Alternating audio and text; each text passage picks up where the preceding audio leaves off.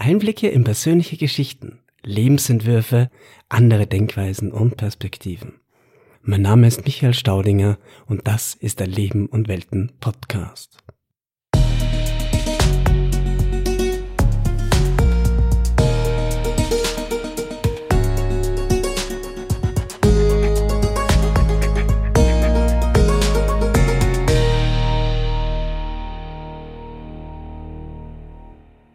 Willkommen zu einer neuen Folge von Leben und Welten. Diesmal zur ersten themenübergreifenden Folge, einer sogenannten Metafolge, in der es nicht primär darum geht, in das Leben eines Interviewgastes einzutauchen, sondern aus einer übergeordneten Perspektive auf die Theorie hinter dem Podcast zu blicken. Einen Blick darauf zu werfen, was uns Menschen prägt, bewegt, unser Wesen bestimmt, unsere Identität formt und uns zu dem macht, was wir sind. Das Ziel des Leben und Welten Podcasts ist es ja, ganz persönliche Geschichten, fremde Lebensentwürfe, andere Denkweisen und neue Perspektiven in den Fokus zu rücken und damit die eigene Perspektive auf das Leben, die Menschen und sich selbst ein Stück weit zu verändern. Verändern bedeutet hier unter anderem, dass jede Begegnung einen Einfluss auf uns ausübt, ob wir nun wollen oder nicht. Und unser Verhalten, also wie wir reagieren, was wir annehmen, ablehnen und am Ende daraus machen, ist sehr individuell und bewegt sich in einem Spannungsfeld, zumindest aus Möglichkeiten und dem erlernten, vorhandenen individuellen und gesellschaftlichen Handlungsrahmen. Heute folgen wir diesem Vorhaben aus einer pädagogischen Perspektive. Und es ist mir eine große Freude, dass sich mein ehemaliger Professor Jan Christoph Heißer dazu bereit erklärt hat, mit mir zu sprechen. Jan-Christoph Heißer studierte an der Universität Bayreuth Allgemeine Pädagogik, interkulturelle Germanistik, Soziologie und Philosophie sowie Chinesisch an der Shanghai International Studies University. Seit 2014 ist er Senior Lecturer der Abteilung für Bildungswissenschaft der Wirtschaftsuniversität Wien. Er lehrt unter anderem allgemeine und systemische Pädagogik, Bildungstheorie und Philosophie, interkulturelle Bildung und Migrationspädagogik, pädagogische Theorien des Lernens und Menschenrechtspädagogik. Bevor es jetzt aber losgeht, noch eine kurze Werbung in eigener Sache. Dieser Podcast ist ein unabhängiges Projekt und eure Unterstützung ermöglicht sein Bestehen, Wachsen und Weiterentwickeln. Der Leben und Welten Supporters Club bietet hierbei eine Möglichkeit, den Podcast regelmäßig in Form einer monatlichen Mitgliedschaft zu unterstützen. Als Dankeschön gibt es je nach Mitgliedschaft ein paar Extras. Dazu zählen unter anderem ein Blog mit Einblicken hinter die Kulissen des Podcasts und Outtakes zu den Interviews, die es nicht in die regulären Folgen geschafft haben. Eine zweite Möglichkeit bietet die Plattform buymeacoffee.com. Dort kann man den Podcast einmalig in Form einer Einladung zum Kaffee unterstützen. Ein großes Danke an dieser Stelle an alle, die Leben und Welten bisher unter die Arme gegriffen haben. Links zum Supporters Club und bei mir Coffee findet ihr unter anderem in den Shownotes oder auf der Podcast Homepage unter www.lebenundwelten.com. Und jetzt ab zum Gespräch. Ich wünsche euch viel Vergnügen.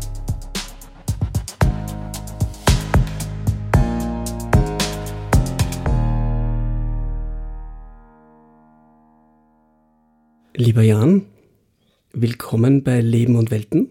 Danke, dass du dir Zeit genommen hast. Ja, lieber Michael, vielen Dank für deine Einladung, für deine Anfrage. Die kam ein bisschen überraschend, aber ähm, ja, ich mache bei sowas gerne mit und äh, finde es gut, wenn äh, ehemalige Studierende, der du ja bist, ähm, sich für Sachen interessieren und äh, Dinge äh, vielleicht auch aus den Ideen machen, die sie vielleicht im Studium, im Seminar mitgenommen haben. Was ich so ein bisschen vermute, was auch dahinter steckt.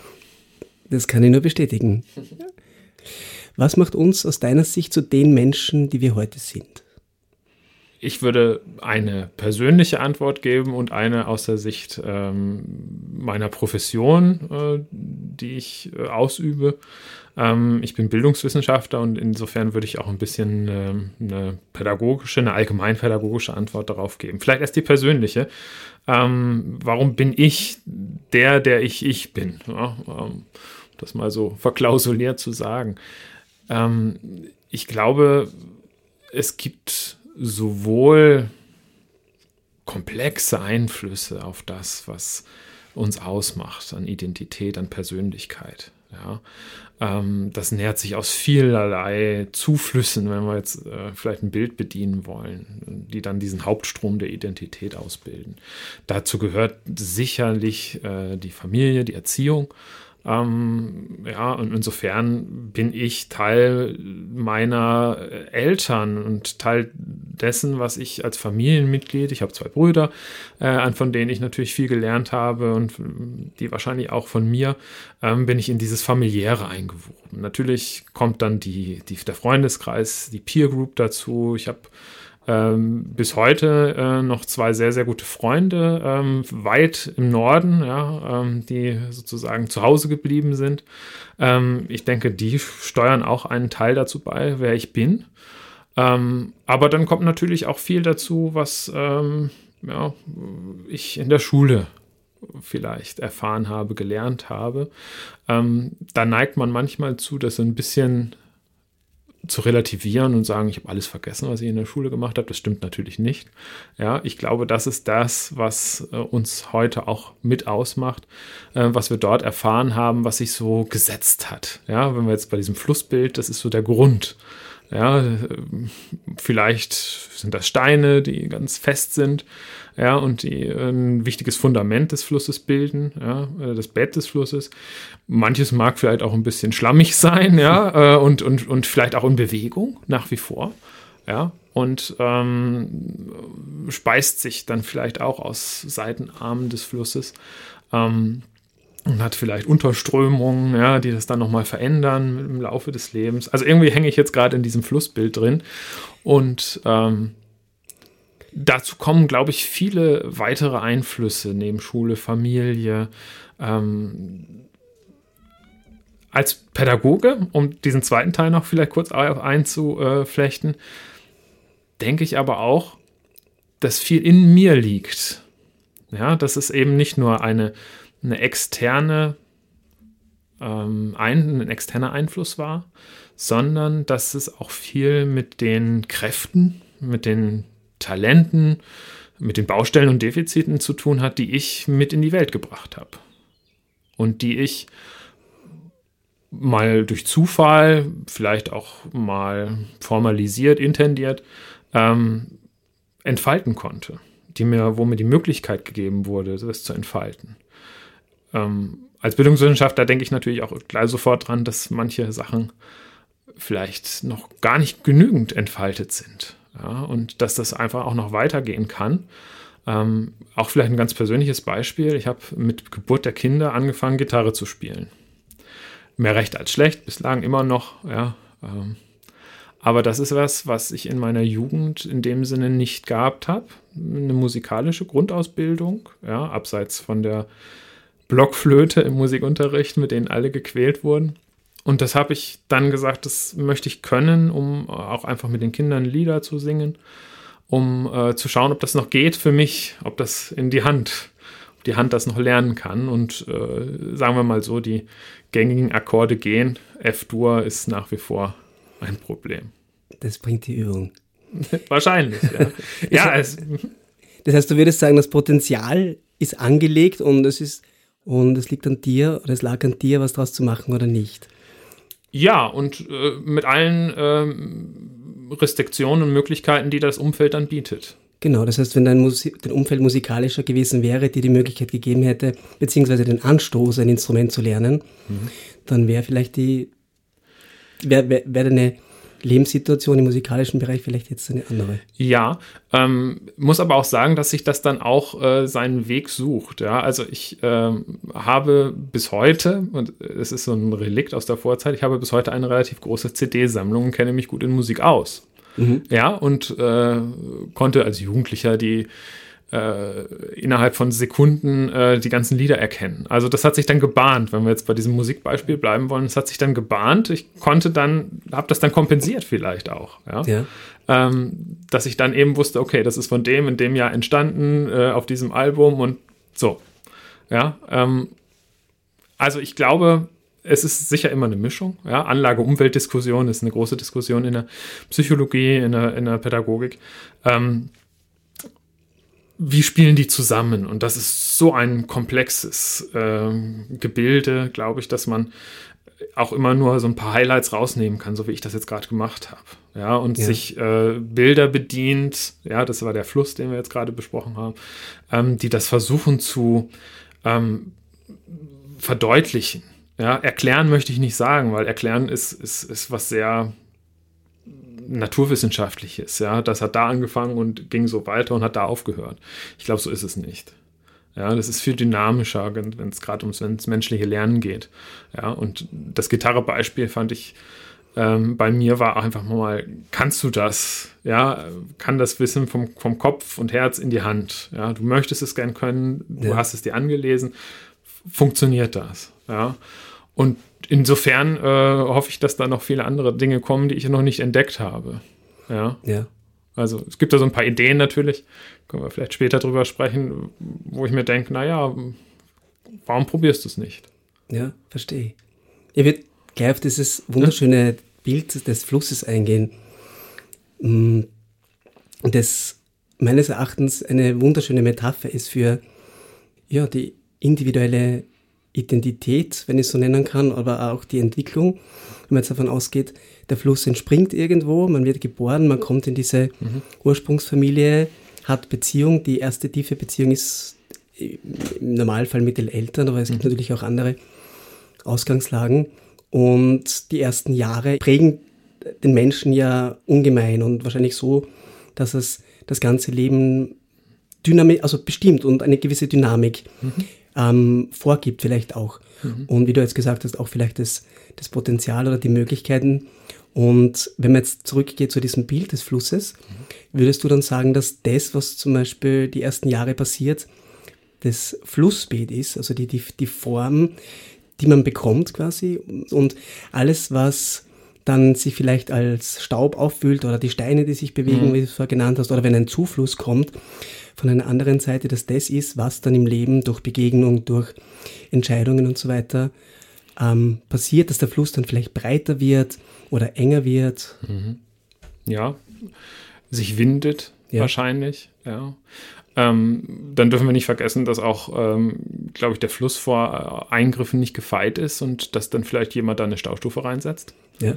Ja, ähm, also das kann ich jetzt für mich nicht so benennen, aber ich kenne viele Leute, die dann mit diesen Staustufen lange gekämpft haben ja, bis die dann unterspült waren oder äh, geflutet waren oder wie auch immer, ähm, um im Bild zu bleiben. Ähm, und ich glaube, auch daran wächst man. Auch das sind wichtige Begegnungen. Also, wenn wir jetzt von Fluss reden und Zuflüssen, das klingt so harmonisch und es fließt zusammen und ja. so. Ich glaube aber gerade, dass die, die Wellenbewegung, ähm, die ähm, die Felsen, die in dem Fluss sind, äh, die Sandbänke, die uns auch ausmachen. Ja, also die, gerade diese Widerstände, an denen ich mich dann vielleicht auch abarbeite ja, mhm. und, und drumherum fließe und äh, Wege entwickle, um diese Barriere zu äh, entwickeln, äh, überwinden. Ähm, ich glaube, das macht uns äh, auch zu dem, wer wir sind. Ja, gegen Widerstände. Und dann ist halt das Selbst und, und ähm, das, was vielleicht an Kräften und Talenten äh, in mir liegt, auch gefragt und, und wird dann besonders äh, angesprochen. Ja, ich, ich beiß mich da jetzt durch. Ja, wird, äh, kann man natürlich auch in, in, in den wissenschaftlichen Kontext überführen. Ja, die Resilienz ist gerade so in, in, in Mode, ja. darüber zu sprechen. Ja, das entwickelt sich, denke ich, äh, an diesen Sandbänken und Staustufen und Felsen. Ähm, und das müssen wir mitdenken. Ja, weil das, der Fluss ist sicherlich ein, ein, Ökosystem als Ganzes, ja, aber es ist von, von Störungen und, und, und ähm, Trockenheit vielleicht auch ähm, betroffen. Ähm, und ja, das denke ich ist ganz, ganz, ganz essentiell. Ja. ja, könnte man sagen, dass genau solche Dinge, die du jetzt genannt hast, ich würde das jetzt mal vielleicht auch als Krise bezeichnen mhm. oder halt auch tägliche Herausforderungen, denen man als Mensch begegnet, dass das natürlich ist, dass der Mensch sich diesen Krisen stellt. Versucht es nochmal ein bisschen anders anzugehen, auch mit dieser Metapher des Wassers. Wasser mhm. ist ja auch so, dass es durch Beharrlichkeit sich jeden Weg durchbahnt, egal durch, wel durch welches Material, durch einen Felsen, durch, durch mhm. und so weiter, ist es auch ähm, der natürliche Antrieb des Menschen ist natürlich individuell, ob man dann an dieser Staustufe hängen bleibt und vielleicht daran scheitert, darüber hinauszukommen oder durch diesen Felsen, aber das Natürliche, sich einen Weg durch die Krise zu bahnen, ob das jetzt ein Hoffnung ist oder, oder Neugier ist vielleicht jetzt das falsche Wort für eine Krise, ja. aber vielleicht auch. Ja. Ja. Würde ich schon sagen. Natürlich ist natürlich, ist natürlich so eine Sache. Ja. Doppelt natürlich. Ähm, ich denke, dass wir also da bin ich, sagen wir mal so, muss ich mich zurücknehmen ein bisschen, glaube ich. Ich bin da zu wenig äh, Anthropologe, ja, um das ähm, gut beantworten zu können. Ich glaube schon, dass es ähm, im Sinne von diesem Willen zur Orientierung in unserer Umwelt, ja, dass wir viele Möglichkeiten ähm, ersonnen haben. Aber das ist dann wieder eine Kulturtechnik, glaube ich, die, die, die wir auch entwickelt haben. Also im Kleinen und im Großen als, als Gesellschaft, um mit Widerständen umzugehen.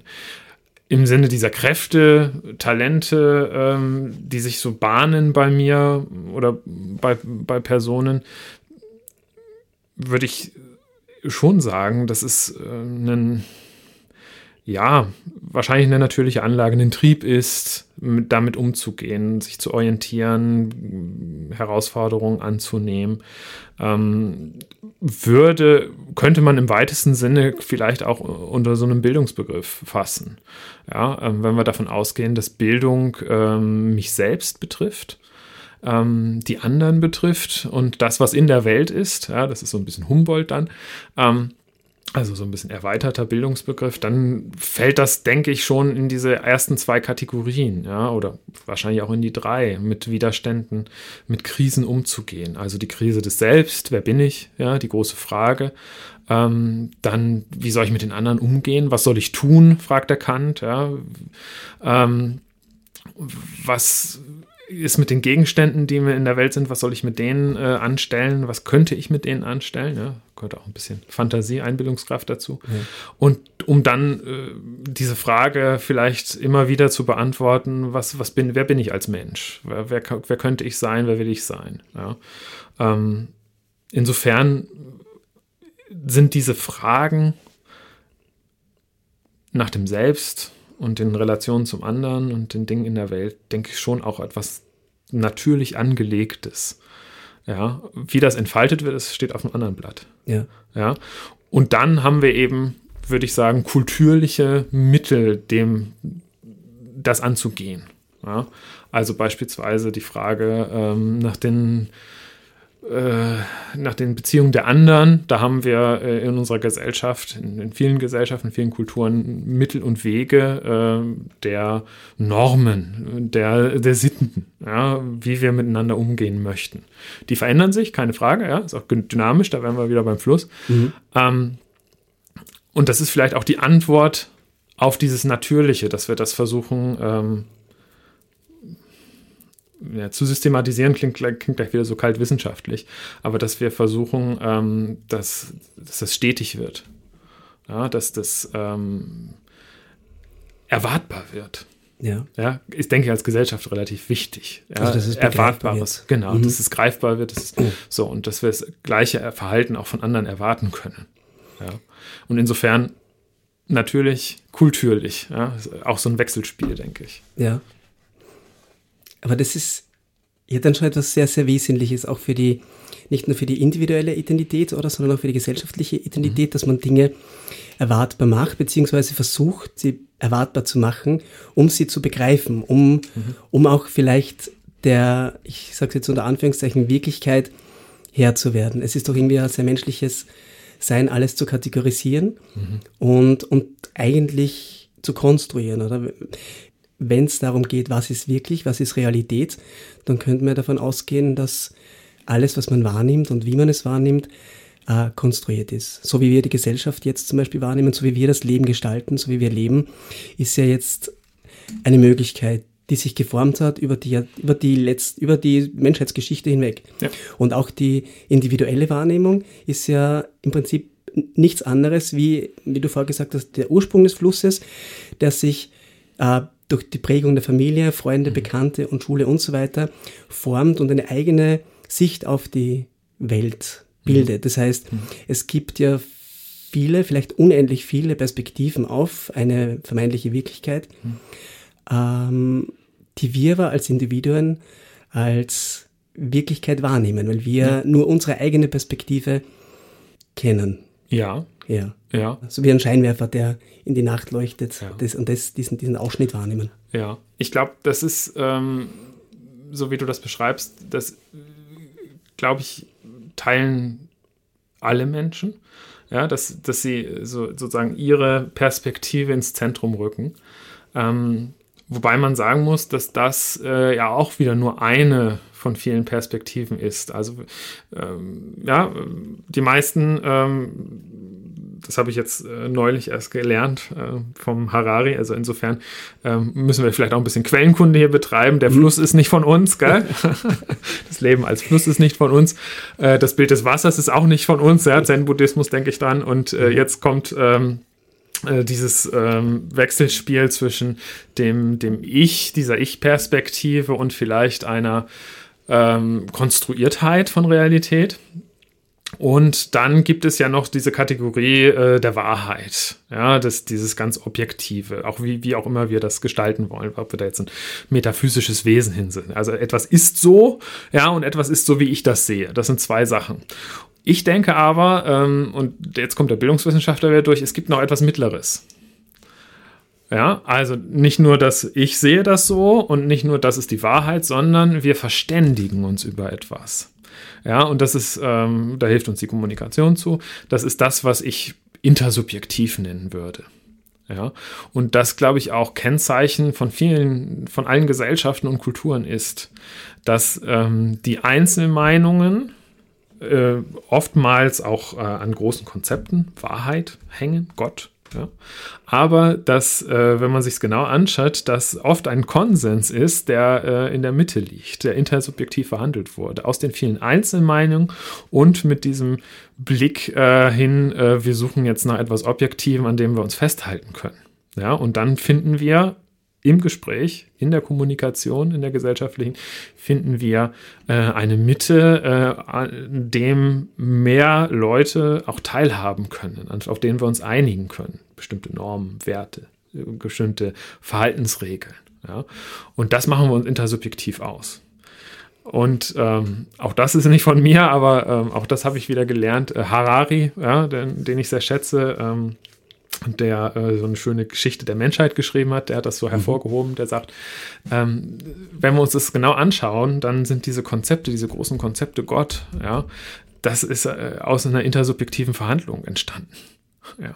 Das sind Konstrukte, die wir durch Erzählungen, das sind Fiktionen, an denen wir teilhaben müssen, um ähm, zusammenzuarbeiten, um eine Gesellschaft sozusagen am Laufen zu halten. Ähm, diese Konstrukte, ähm, diese Fiktionen sind ähm, gesellschaftsbildend und gleichzeitig erhaltend. Aber auch dynamisch. Und seit jeher dynamisch. Ja, ja? und insofern, ähm, das kommt dann immer bei den Studierenden äh, im Seminar, jetzt äh, switche ich wieder zum Bildungswissenschaften, ähm, da wird dann nach der Wahrheit gefragt. Ja, was ist denn die Wahrheit? Was, was, äh, was stimmt denn jetzt? Ja, an was muss ich mich denn halten, äh, um das zu übersetzen, ähm, wenn ich jetzt in der Schule stehe vor den Kindern? Welche, welche Regeln gelten denn?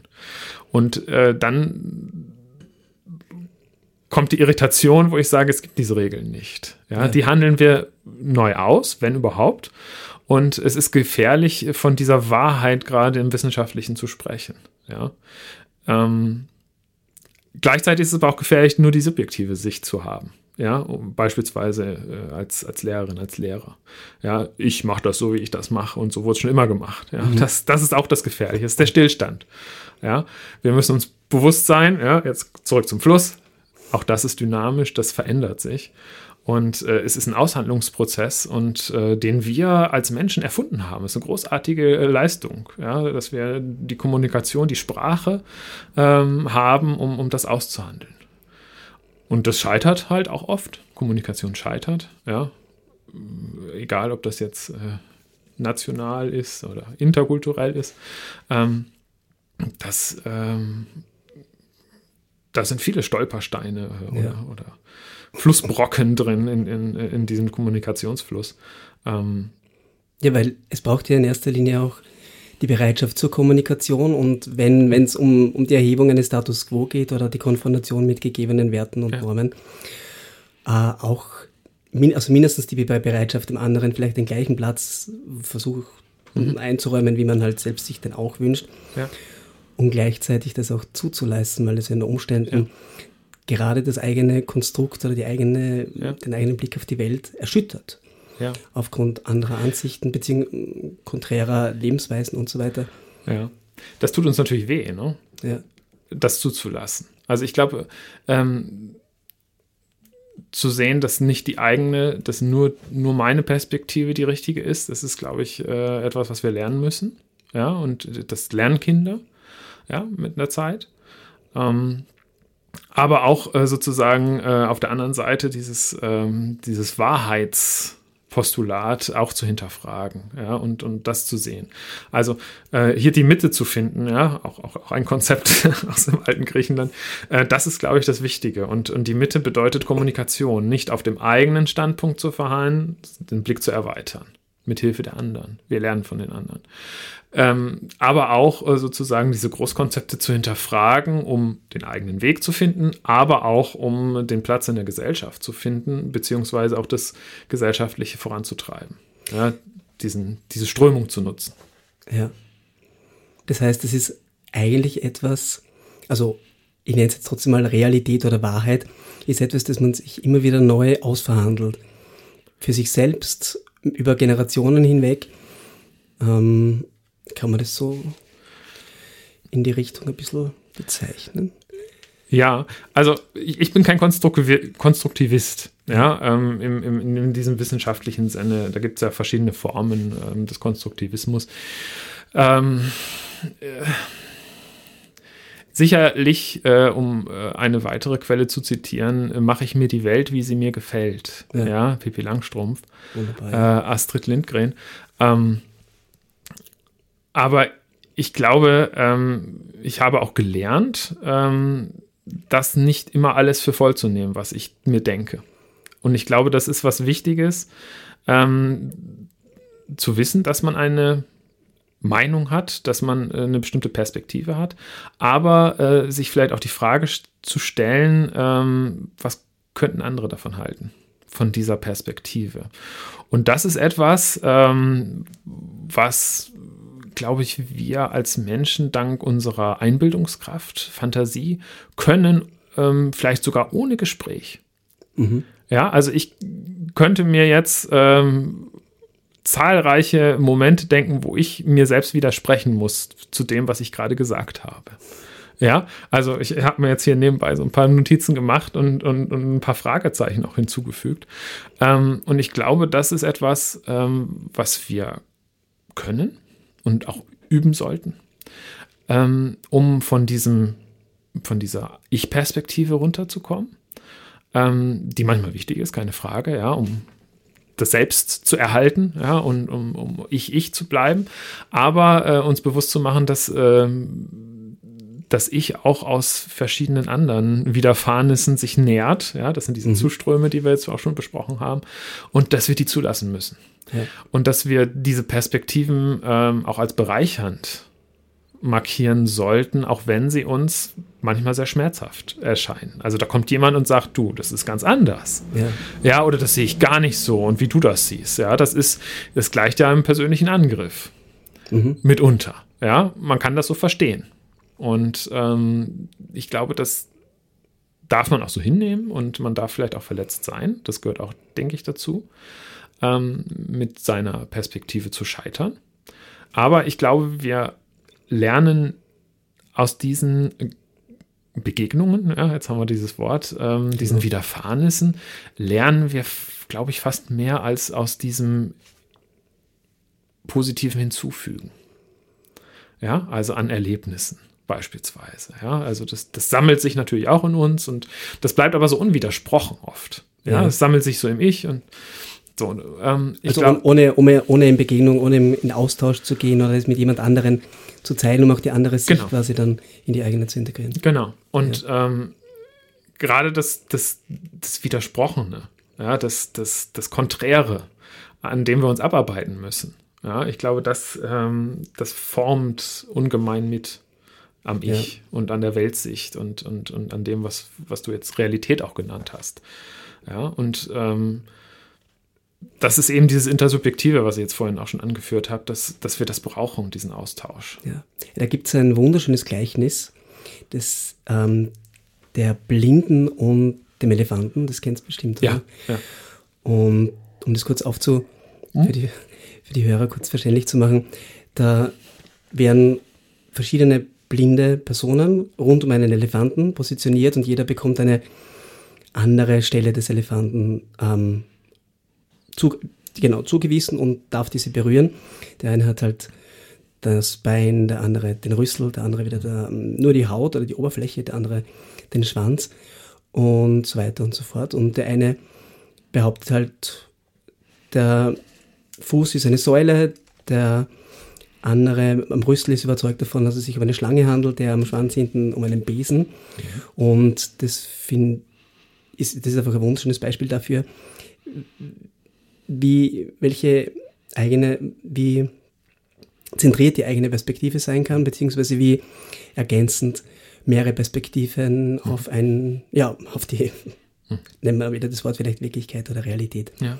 mit sich bringen können. Also vielleicht auch das erklärt, was du gerade gesagt hast, dass sobald eine zweite Perspektive von außen dazu kommt, der Dialog, die Kommunikation, genau. die eigene Welt ja größer wird, die Wahrnehmung oder die Möglichkeit, die Welt auch ein Stück weiter zu greifen oder begreifen. Ja ich glaube, das ist auch das Essentielle an diesem Bild, was du jetzt gerade beschrieben hast, dass du das äußerst, was du wahrnimmst und welche Perspektive du hast. Ja. ja. Also wenn das nebeneinander steht und alle diesen Elefanten betasten, das ist noch nichts. Ja, das, das ist noch kein, da hat jeder seine Wahrnehmung und damit ist die Wahrheit sozusagen offensichtlich, ja, in dieser einzelnen kleinen Perspektive. Aber sobald jemand sagt, ich spüre dieses, ich fühle das, ich nehme das wahr, ähm, ja, sprachlich geäußert, sieht man, ähm, da gibt es andere Perspektiven drauf und so setzt sich das Puzzle dann auch zusammen. Ja, ähm, man sieht, okay, der nimmt was ganz anderes wahr. Wie kann das sein? Ja, wir ja. betasten noch das ein und dasselbe Ding. Und ähm, damit öffnet sich der Horizont. Ja, und äh, das heißt aber auch, dass ich das zulassen muss, dass äh, der eine einen Besen äh, fühlt und der andere äh, einen Baumstamm. Ja. ja. Und das ist, glaube ich, das Wesen äh, der Sprache, dieses, dieses intersubjektive Moment der Sprache, das uns ähm, einfach im, im, Begreifen der Welt, der Beziehung zu anderen und uns selbst unheimlich hilft. Ja. ja. Humboldt, auch geklaut. ja, äh, der ungeheure Stellenwert der Sprache, ja, dass, ja. dass, dass Bildung, äh, dass unser Denken sprachlich verfasst ist. Ja, also das ist alles, was ich ähm, zu tun gedenke. Ja, ich sitze jetzt hier äh, vor diesem Mikrofon und äh, denke natürlich, was ich noch alles sagen kann. Ja, aber es rattert natürlich auch andere Sachen äh, in mir, ähm, zu diesem Raum, wo wir sitzen, ähm, ja, zu dir. Ähm, und das ist alles sprachlich verfasst. Ja, und das kann ich äußern. Ja. ja. Ähm, und dann hast du ein Stück von der Perspektive, die ich habe. Ähm, ich kann das auch verschweigen. Ja, manchmal ganz hilfreich. Ja. Ähm,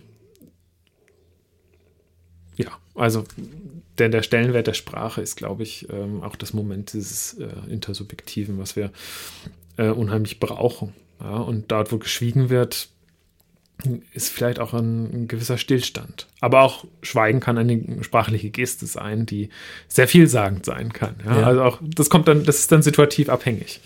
Ja. Es ja. kann ja auch Einverständnis heißen. Ja. Ähm, vielleicht eine persönliche Geschichte dazu, ähm, die äh, mit meinem nächsten Umfeld zu tun hat, ja, mit meiner Familie. Ich komme ähm, aus Norddeutschland und da ist Schweigen Einverständnis. Und die ersten Male, wo meine Frau ähm, bei mir zu Hause war, ähm, war das sehr irritierend für sie, weil sie aus einem sehr kommunikativen Haushalt kommt, ähm, wo für die Atmosphäre geredet wird. Ja. Und ähm, wir haben so zwei Situationen, wo das dann besonders immer, also morgens beim Frühstück in Norddeutschland, ja, ist das Einvernehmen, das schweigende Einvernehmen da, ja, und meine Frau erwartet aber Kommunikation. Und ähm, das Frühstück ähm, in, meine Frau kommt aus, aus, aus dem Fränkischen, äh, aus, aus Bayern. und wo dann unheimlich viel geredet wurde, wo ich mich äh, als äh, der dieses schweigende Konzept viel, viel mehr verinnerlicht hatte. Früher, ja, mittlerweile gewöhnt man sich an alles, ist dynamisch geworden. Ähm, wo ich schwer irritiert war, dass jetzt so viel geredet wurde. Ja, und ich brauche ja gar keine Atmosphäre gerade, habe ich mir gedacht. Das ist, ist, ist, ich brauche das jetzt gerade gar nicht, ähm, dass da jetzt geblubbert wurde, äh, ohne Unterlass. Ähm, so, aber das war da das Konzept, dass äh, Schweigen äh, etwas ist, was, äh, wo, wo etwas unausgesprochen bleibt und wo etwas nicht ähm, gesagt wird, weil man Vorbehalte hat oder sowas. Und wenn man frei reden kann, ist das ein Ausdruck dafür, dass, dass, es, ähm, dass alles gut ist. Ja? Also da haben wir so einen kleinen äh, interkulturellen Konflikt sogar schon äh, ja. thematisiert. Aber ihr habt ihn thematisiert. Das heißt, ihr seid, das sind zwei Welten, könnte man irgendwie mhm. sagen, aufeinander getroffen. Und die Gemeins äh, das Verständnis ist ja dann dadurch entstanden, dass ihr darüber gesprochen habt. Aber davor war vielleicht ja. noch die Irritation. Für ja. dich natürlich in einem anderen Moment zu sein und für deine Frau wahrscheinlich genauso damit Mit, mit deinem Verständnis konfrontiert zu sein. Und dann handelt man sich das aus, wie du das ja auch schon man muss erstmal drauf kommen. Das ist ja. der Punkt gewesen, ja, dass, dass, was diese Irritation bedeutet. Ja, dass, das, dass da unterschiedliche Konzepte von äh, Frühstücksgespräch ja, hinterstecken. Und das haben wir uns sicherlich ähm, durch Kommunikation, durch Dialog erschlossen selber erschlossen. Ja. ja. Und da war die andere Perspektive natürlich enorm hilfreich, diese Konzepte zu verstehen und das auch zu, äh, für sich selber zu relativieren. Also meine Frau, äh, das zu verstehen, dass es kein Angriff auf sie ist, wenn jetzt nicht gesprochen wird. Und für mich, dass es kein Angriff auf mich ist, wenn da jetzt ja. ohne Unterlass äh, geplaudert wird. Ja. Ähm, das war als Irritation schmerzhaft und die Erkenntnis war auch durchaus nicht einfach. Ja. ja. Und dann ist nochmal, finde ich, der nächste Schritt, äh, dem auch äh, Handlungen, dann auch Handlungen zu setzen und da vielleicht mitzumachen. Ja. Egal, ob es jetzt beim Schweigen oder vom, beim Plaudern ist. Ja, und das ist, glaube ich, eins der schwierigsten. Das, das Wissen und das, was man ähm, fühlt, dann auch ähm, in Handlung umzusetzen.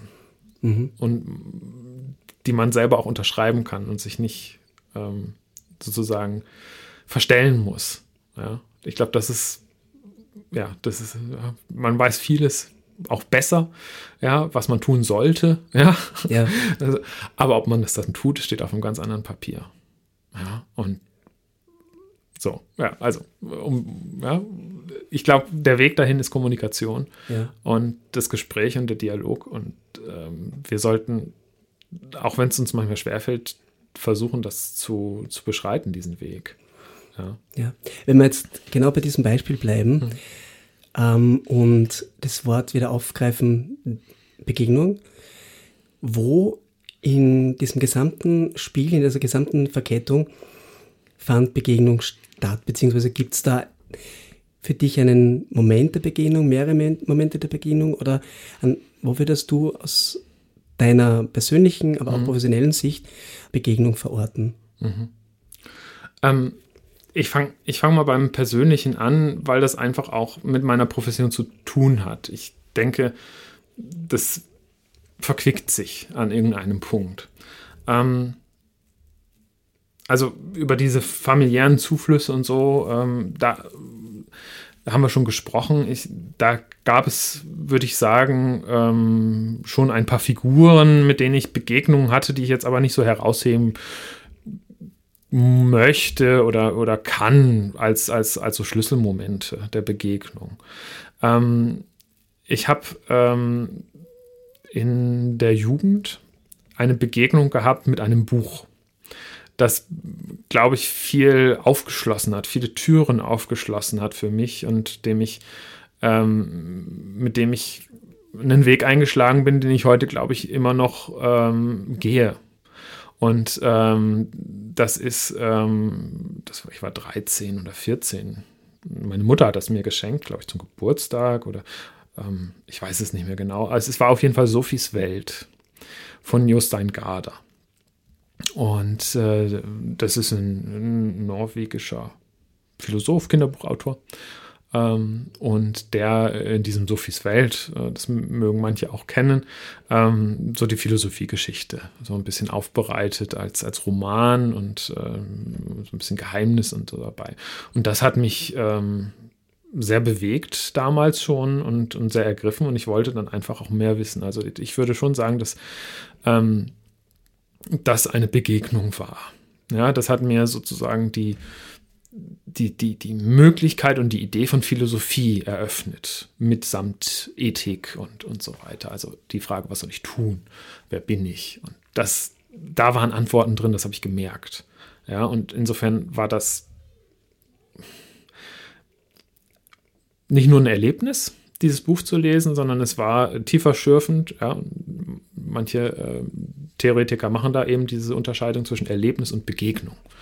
Ja, also die Begegnung mit diesem Buch. Und ähm, dieses Buch, würde ich sagen, hat dann auch Folgen gehabt. Ja, ähm, ich hatte dann die nächste Begegnung, würde ich sagen, ähm, mit, auch mit einem Philosophen, ähm, der sich aber als Pädagoge verkleidet, ja, sozusagen. Ähm, aber ich würde sagen, viele ähm, geisteswissenschaftliche Pädagogen sind auch Philosophen. Das war mein Doktorvater ja, äh, im Studium. Das war wirklich eine Begegnung, ähm, an der ich manchmal am Anfang auch gescheitert bin ja, wo ich äh, im Zweifel kam, ähm, wo ich, wo mir Sachen einfach auch nicht deutlich waren und wo ich mich so ein bisschen durchbeißen musste. Und das hat aber ähm, genährt durch dieses philosophische Interesse, was einfach da war, ähm, hat das immer mehr gewonnen. Ja, das hat eine Weile gedauert, ähm, aber es war durch, dadurch, dass ich relativ lange studiert habe, ja, ich habe noch so ein Magisterstudium gemacht, ähm, wo man relativ frei war ähm, in der Wahl auch der äh, Gegenstände, der Seminare. Und mich hat das aber immer wieder äh, zu diesem Professor hingezogen und ich wollte das genau wissen. Ja, und ähm, das hat sich immer mehr äh, fokussiert auch und ähm, ja, das äh, ist so meine, Begegnung der Philosophie in Person. Also der hat das gelebt auch. Und der konnte, äh, der kann, ja, muss ich sagen, er lebt noch, Gott sei Dank, ähm, er kann sehr komplexe Dinge einfach erklären. Und das ist, glaube ich, im Philosophischen, ich glaube, es ist in jedem Fach gut, ja, aber gerade im Philosophischen ist das etwas, was eine Kunst ist.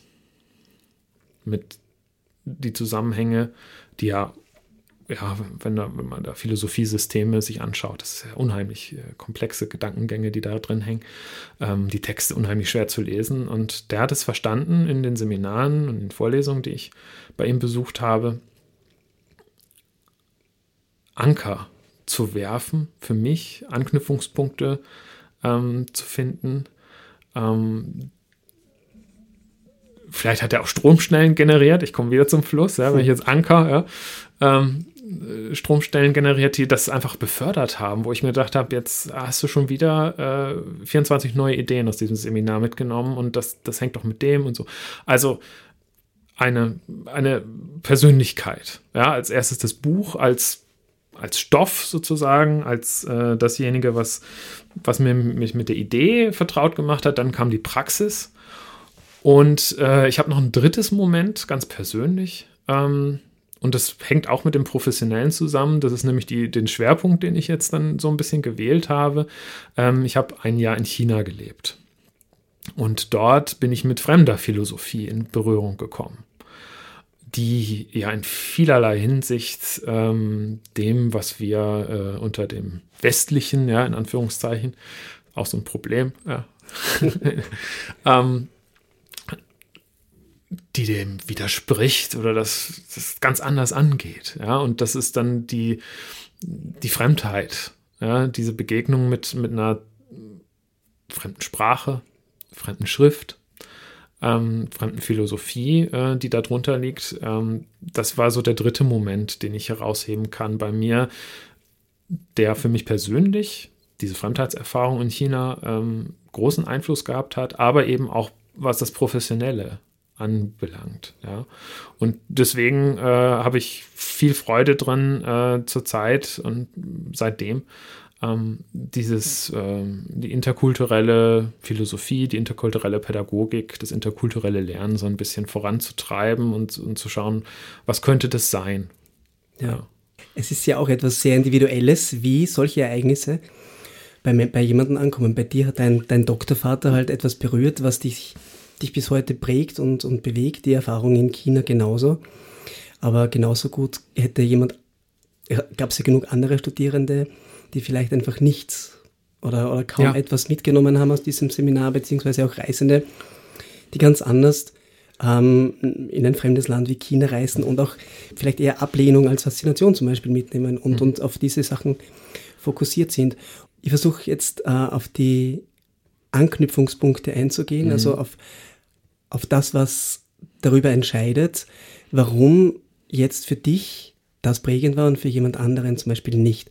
Mhm. Worauf lasst sie, lasst sie das zurückführen? Auf die, wie wir schon vorgesprochen haben, auf die Prägung, auf die Ereignisse, die im Leben waren, auf Entscheidungen, auf Momente, die man wahrgenommen hat zum Beispiel oder nicht? Mhm.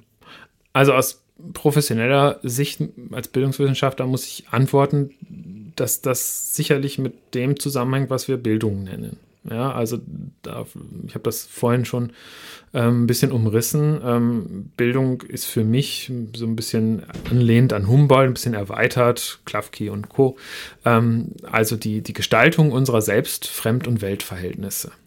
Und da sehen wir, ja, wenn das um Gestaltung geht, dann bin ich derjenige, der gestaltet und die Einflüsse, die, ja, auf die ich vielleicht ähm, getroffen bin. Ähm, und da äh, das ist etwas sehr Individuelles. So, und das ist, glaube ich, auch der Punkt äh, in der Begegnung. Begegnung ähm, ist notwendig einseitig. Ja, das ist mhm. im ersten Moment irritierend. Mhm. So, aber ich glaube, es erklärt, ich, äh, ich führe das aus, es erklärt ein bisschen, ähm, warum das so äh, individuell ablaufen kann. So ein, für manche ist es eine Begegnung, für andere ist es einfach nur ein äh, Seminar, was ich abhaken muss, ja, um, ja. um beim Doktorvater zu bleiben. Ähm, Begegnung ist notwendig einseitig, weil es ähm, ja etwas mit Zuschreibungen zu tun hat, die ich vornehme. Und die andere eben nicht vornehmen. Und äh, mit einer Bewertung einer Situation, die ich vornehme und die andere eben nicht vornehmen. Ähm, du hast vorhin von Krise gesprochen und ich glaube, die Begegnung ist eine Art der Krise. Und zwar bricht etwas ein. Ja, das steckt auch im Wort, wenn wir es uns etymologisch anschauen, dann ist in der Begegnung das Gegen drin. Ja, so. Mhm. Also da ist etwas Widerständiges. Da kommt etwas auf mich zu. Ja, erstens, was ich nicht geplant habe. Ja, ich habe das nicht geplant äh, mit äh, der Begegnung mit meinem Doktorvater, äh, dass der ähm, mir etwas so vielfach Wichtiges zu sagen hat und so viel anschlussfähige Gedanken. Und, ja. und ich habe das nicht geplant, dass ich so viel Welt lese. Ja. Ich habe natürlich geplant, da ist so ein bisschen Organisationsaufwand, nach China zu gehen. Aber was ich dort vortreffe, das kann ich nicht arrangieren. Ja, und das das mit die Macht auch nicht. Richtig. Ja. ja. So. Und das bringt natürlich pädagogisch auch ein paar Probleme. Da können wir vielleicht später noch drüber sprechen, äh, was, was den Unterricht angeht, was die Schule angeht, was die Universität angeht. Ja, ich kann das nicht arrangieren als Vortragender, als, als Lehrender, als Lehrerin, als Lehrer. Ähm, so, also, ähm, aber mein Punkt war, ähm, Begegnung ist einseitig dadurch, dass ich mit meinem Bildungsvollzug, ja, den ich bislang durchlebt habe, dem etwas ähm, zuschreibe. Und meistens äh, würde ich sagen, ist es, ähm, hängt es an diesem Gegen. Ja, es, es passiert etwas Widerständiges. Es bricht etwas ein in meine Normalität, in meine Selbstverständlichkeiten, mit denen ich mich umgebe und die auch wichtig sind, um äh, mein Leben zu leben. Ja, wir brauchen die, wir brauchen das ja zur Orientierung. So. Und auf einmal kommt aber ein neuer Blickwinkel hinein, den ich nicht geplant habe, den ich nicht arrangiert habe, der ähm, und ich glaube, das ist, das ist das wirklich Wichtige an der Begegnung, der existenziell ist. Der äh, in meinen Kern vordringt der äh, an mein Selbstverständnis vordringt, an meine Weltsicht vordringt. Ja? Ähm, und das ist notwendig ganz unterschiedlich und deswegen ähm, bewerten das eine äh, manche als Begegnung und andere eben nicht ja, weil es sie ähm, eben in ihrem Kern trifft oder nicht. Ja, also äh, eine neue Perspektive tut sich auf, etwas, was, ähm, was Unvermutetes. Ja? Und ich werde auf die Probe gestellt und ich muss mich bewähren. Das klingt nach viel Arbeit und äh, ich glaube, das ist es auch. Ja. Aber das habe ich vorhin, glaube ich, auch schon gesagt, dass dieses negative Lernen, äh, das widerständige Lernen, das Lernen an Problemen, ähm, um ein neueres Wort einzuflechten, nachhaltig ist. Ja? Mhm. Nachhaltiger als das, ich lerne jetzt diese Vokabeln und diese Vokabeln und dieses System und, und äh, diese Zusammenhänge, ja, dieses äh, akkumulierende Lernen, das akkumulierte Wissen. Ähm, hier geht es um ähm, die Störung. Wie gehe ich mit der Störung um? Was erwidere ich? Wie komme ich in den Dialog? Wie überwinde ich die Störung? Wie bringt mich das auf eine nächste Stufe? Ja, und das ist, glaube ich, das Wesen ähm, der, der Begegnung, weil es mich zwingt, mich neu zu verhalten, eine Entscheidung zu treffen, etwas, ähm, etwas Neues zu denken, mich zu bewähren, ähm, etwas zu üben, was ich noch nicht geübt habe. Mhm. Ähm, also das ist, denke ich, und dahingehend geht auch so ein bisschen die Forschung, ähm, die philosophische Forschung. Ähm, das geht Richtung existenzielle Philosophie, existenzielle Pädagogik. Da sind zwei große Namen, der Otto Friedrich Bollnow, das ist der äh, existenzieller Pädagoge, und der Karl Jaspers, ähm, mhm. der auch ein bisschen gleich die Klammer bilden wird. Ähm, das wollte ich dir nämlich auch noch erzählen, ähm, der eben aus dieser existenziellen ähm, Philosophie kommt. Der sagt, dass eben diese Krisen, ähm, diese ähm, Begegnungen großen Einfluss auf unsere Selbstwertung haben. Ja. Ja, Bildung würde ich als Pädagoge das übersetzen. Ja.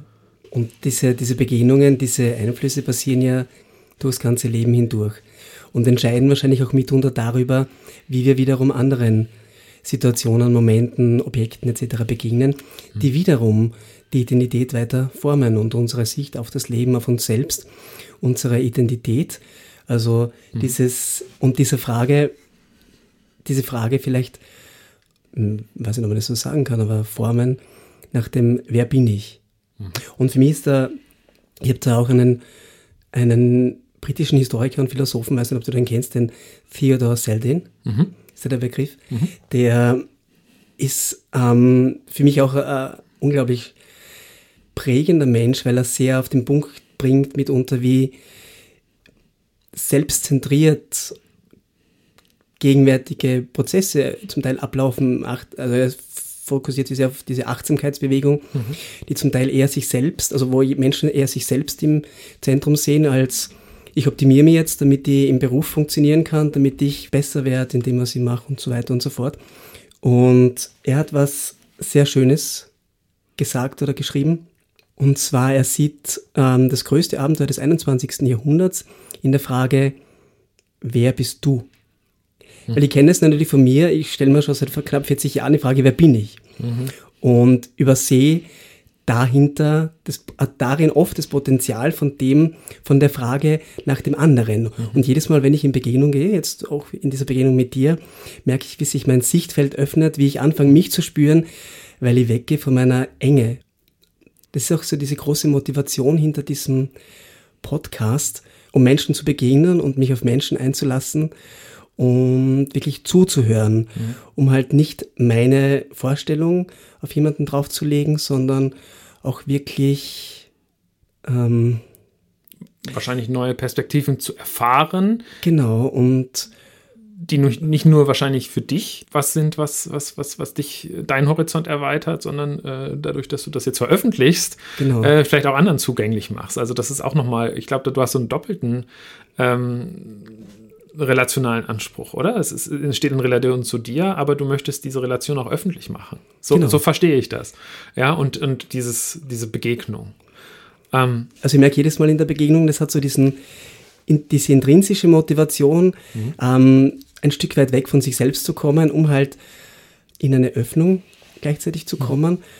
Und ich habe jedes Mal den Eindruck, die Welt ein Stück weit mehr greifen zu können. Mhm. Auch wenn es ein sehr momentaner ja. Moment ist, in dem mir das Gefühl wirklich passiert. Ja. Jetzt stelle ich dir eine Frage, es ist ja. unüblich, aber äh, ich mache das einfach, ähm, um einfach diese, dieses Gegenargument, was ich eben gebracht habe, also dass in dieser Begegnung etwas äh, widerfahren, eine Widerfahrenes liegt, etwas, was vielleicht auch schmerzhaft sein kann, irritierend sein kann, auf jeden Fall. Ähm, ist das das, was dich beschäftigt? Sind es diese irritierenden Momente? Oder äh, du hast es jetzt gerade sehr, sehr positiv beschrieben, ja. Du, mhm. du, du kannst dich gut hineinversetzen, du hast neues Wissen, neue Perspektiven, neue Horizonte entwickelt im Gespräch. Ähm, und jetzt wäre ja die, das, was ich jetzt eben ausgebreitet habe mit diesem Gegenargument, wäre ja eher ähm, etwas Widerständiges, etwas, was ähm, an dir sich stößt, an dir abprallt vielleicht auch im ersten mhm. Moment. Ähm, ist es das, was dich vielleicht auch äh, dran dabei bleiben lässt an dieser Reihe und an, an, an den Gesprächen? Das ist eine sehr gute Frage. Also ich bin mir prinzipiell über die Kraft von so Widerständen und, und mhm. dem Element der Krise bewusst und es, der Möglichkeit daraus zu wachsen. Mhm. Und ich sehe das immer, ich beschreibe das immer auch als ein in die Welt wachsen. Mhm. Und jetzt speziell auf meine Interviews bezogen, ich muss ja sagen, ich stelle mir ja schon vorher auf diese Interviews ein. Das heißt, es ist ja nicht nur das Interview, sondern die thematische Auseinandersetzung schon Tage ja. davor. Und das bewegt sie tatsächlich irgendwo zwischen Faszination und Faszination würde ich jetzt so sehen, dass es mich antreibt und, und einfach, da bewege ich mich dahin, ohne dass ich irgendeine Widerstände mhm. fühle und wahrnehme. Und dann kommen sicher immer wieder Punkte, wo diese Widerstände auftauchen, mhm. wo eben diese Lebenswelt des anderen mit meiner kollidiert. Mhm. Ähm, ich versuche jetzt gerade äh, ein, ein, auch ein Beispiel zu finden. Mm. Aber vielleicht bevor ich dorthin komme, ich glaube, was, was diese, dass meistens während der Interview-Settings diese Irritation kaum da ist, weil ich einfach nur zuhöre ja. und der Moment des Zulassens entsteht. Ja. Das heißt, ich habe jetzt nicht den Anspruch, ähm, in eine Diskussion zu gehen, sondern ich lasse den anderen jetzt so da sein, wie er ist und filtert es und nimmt das auf, was für mich mhm. passt und das andere äh, ist recht frei. Also da gibt es diesen Widerstand nicht. Thematisch ist es vielleicht was anderes, wenn ich jetzt zum Beispiel an meinen letzten Gast denke, die Frau Sandra mhm. Hoffmann, die Sandra, wo es um das Thema Transgender ging. Mhm. Da habe ich schon gemerkt, dass mich das Thema an sich, dass, dass ich mit dem Thema sehr auf Widerstand gehe ähm, Thema Sexualität, Identität in der Sexualität.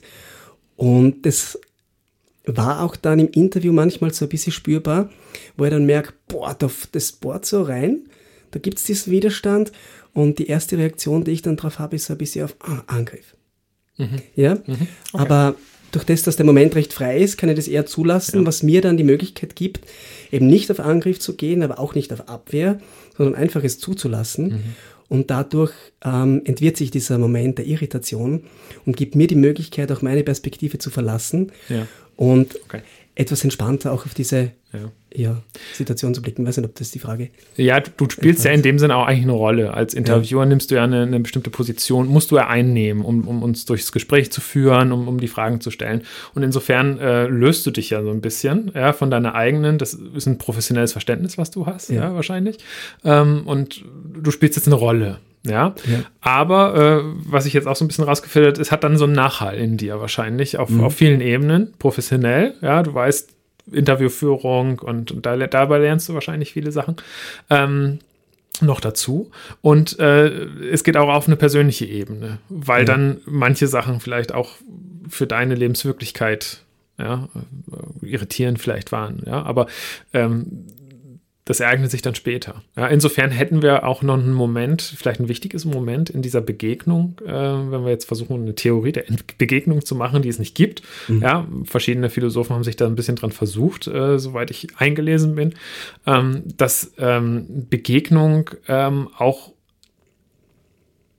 es zwar eine Situation sein kann, dass es aber auch ähm, von, von, vom, vom Zeitverständnis her relativ weit sein kann.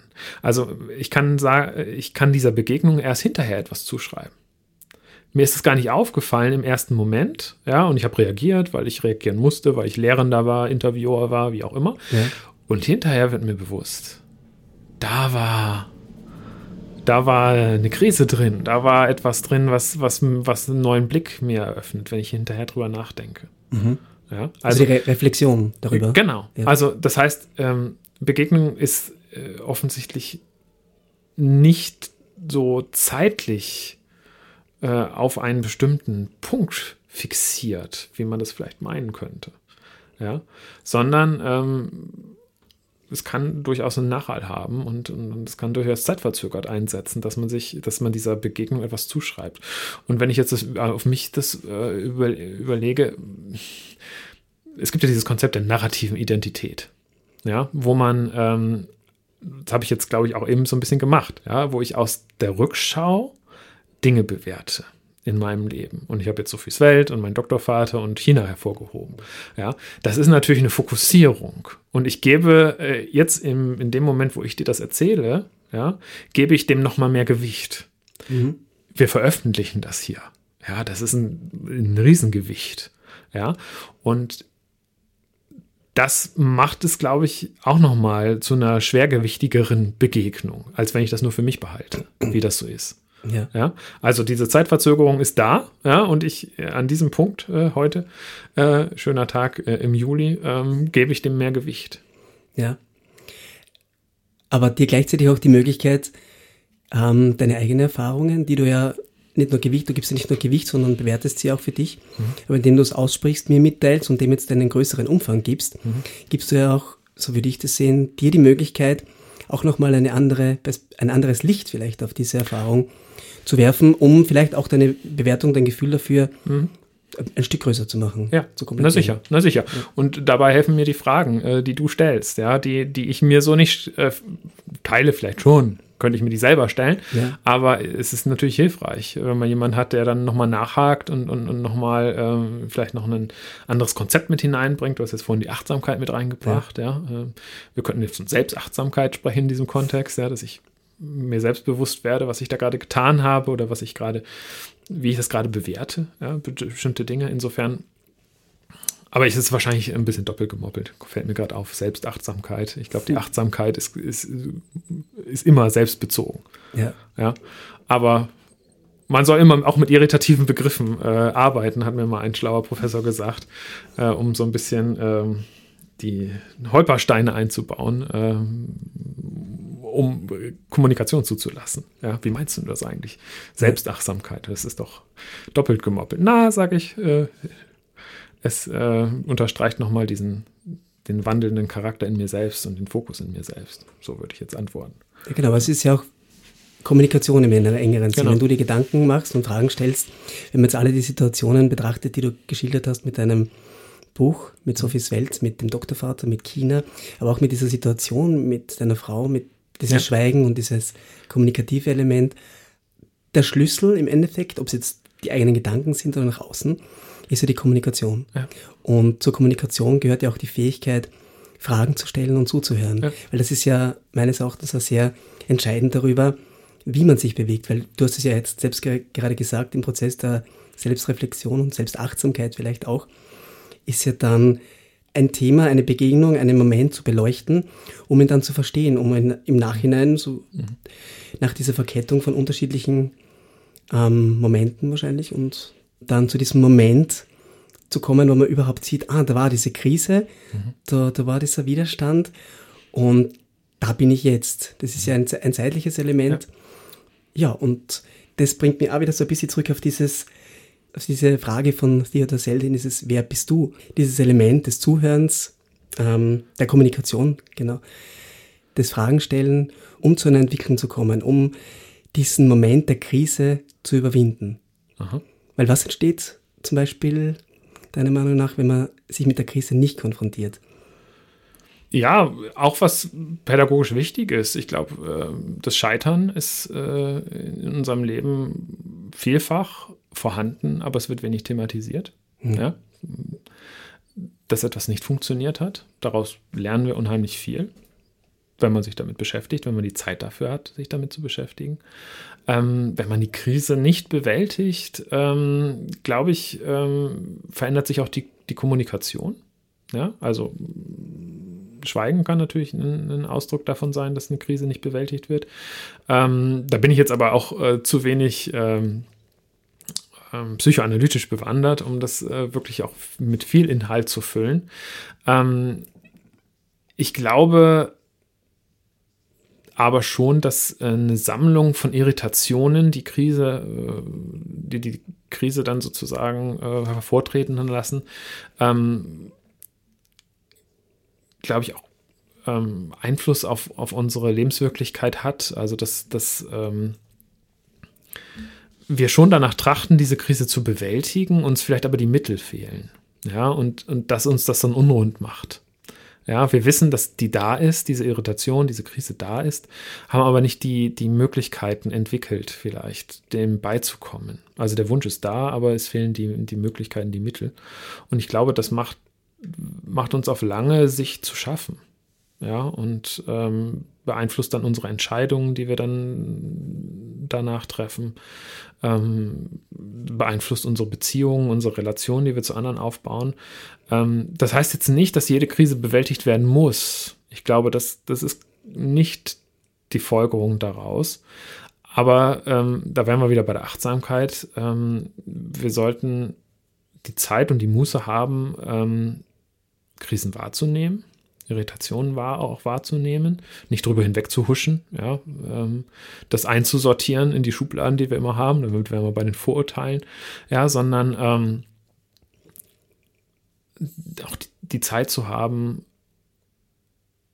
verschiedene Mittel zu erproben, ähm, den Irritationen, die Irritationen zu verstehen und so den Krisen beizukommen. Das ist ein Selbstgespräch, würde ich sagen. Das ist ein ja. Dialog mit mir, den ich äh, äh, antreten muss. Und den kann man natürlich auch wegblenden. Und der tut auch weh, ja, wenn wir den dann mal anfangen.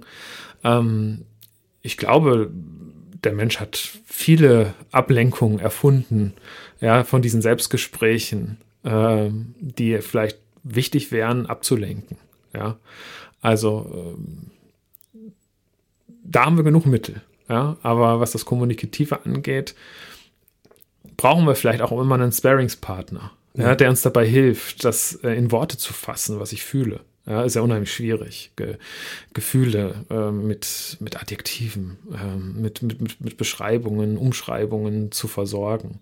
Ja, und ich glaube, dass, um jetzt den Kreis zu schließen, ähm, äh, wer bist du? Ja, ähm, das ist äh, auch äh, wieder geliehen, äh, Martin Buber, das, das Ich wird mhm. Äh, am Du zum Ich. Ja, das ist dieser Kreis, der da. Und das sehen wir in, in vielen, ähm, vielen anderen ähm, Theorien, insbesondere Bildungstheorien, dass ich das, das Außen brauche, um, um, um das Innen. Ja, ähm, zu entwickeln und, und, und, voranzutreiben. Das heißt, wir können gar nicht anders. Wir müssen in Beziehung treten, in Beziehung ja. treten, um überhaupt um ja. zu überleben eigentlich. Ja. ja. Ja. Der Mensch ist, glaube ich, äh, durch und durch ein soziales Wesen. Und äh, das finde ich, kann man sehr schön an diesem Beispiel, ja, das ist auch wieder äh, eine Profession aus meiner Profession, äh, der, der Online-Lehre, kann man das sehr schön sehen. Ja, also man fokussiert sich durch die Technik auf, auch auf einen technischen Ablauf im Online-Seminar und klappert die Themen ab, die anstehen. Und das, was, worauf es aber vielleicht hauptsächlich ankommt, ja, ich lehne mich jetzt ein bisschen aus dem Fenster und sage, das Soziale, ja, das ist den Studierenden, das ist mir in der letzten Zeit unheimlich abgegangen. Ja. ja.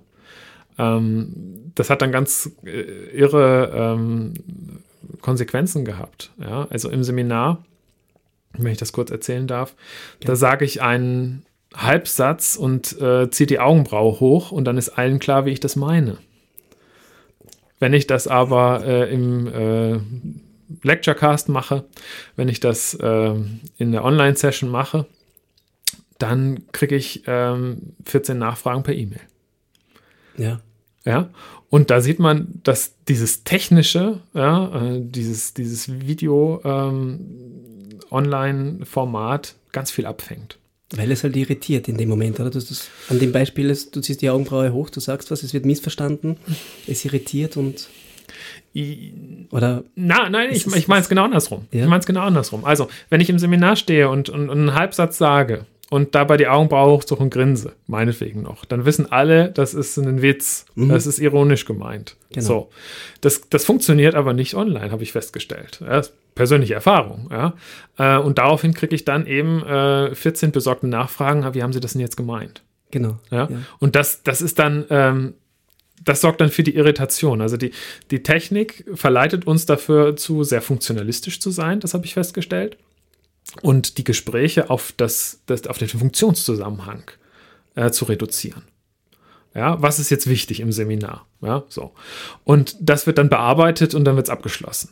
Wenn ich im Seminar bin, als Person, ja, zusammen mit den anderen, ja, und das geht einem natürlich erst hinterher auf, wenn man es nicht mehr hat, ja, oder äh, mittelfristig haben wir es vielleicht bald wieder, hoffentlich, ja, dass ich wieder im Seminarraum stehe. Ähm, das ist ähm, dass diese Seminarerfahrungen auf vielen anderen Ebenen mit ablaufen, die ähm, wir gar nicht auf dem Schirm haben. Ja.